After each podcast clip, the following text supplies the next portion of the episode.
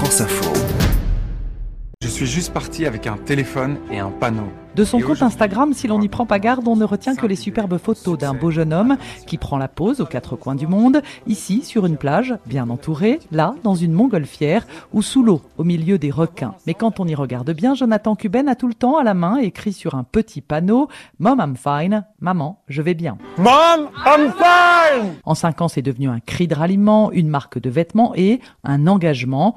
En 2016, Jonathan était consultant à Bruxelles sur un coup de tête. Il vend tout et part faire le tour du monde malgré l'inquiétude de sa chère maman mexicaine et angoissée. Ma mère s'inquiétait parce que j'allais à un festival et euh, elle disait bon ben voilà il y a beaucoup de gens qui prennent de la drogue donc j'avais fait un sign qui disait euh, mom I'm not on drugs donc maman je suis pas j'ai pas pris de drogue I'm just that happy je suis juste heureux et tout le monde rigolait donc je trouvais ça assez chouette. Ces photos insolites affolent la toile et attirent les sponsors. Sur son compte Jonathan partage ses aventures humaines et sportives, un séjour avec une tribu en Amazonie, 600 km à dos de chameau dans le désert avec toujours cette signature. Ici, une photo aérienne d'un champ où Mom Fine est tracé au tracteur en lettres géantes. Remarqué par des ONG, dont l'UNICEF, il s'engage. Il hésite alors entre la cause des enfants et la défense de la planète. Je voulais associer Mom Fine à une cause. Le problème, c'est qu'il y avait ces deux-là, donc j'ai décidé de créer une école faite à partir de plastique recyclé pour les enfants défavorisés au Mexique, sans l'aide de gouvernement et sans l'aide de marque, juste avec les followers. Une partie de ces 450 000 followers répondent présents.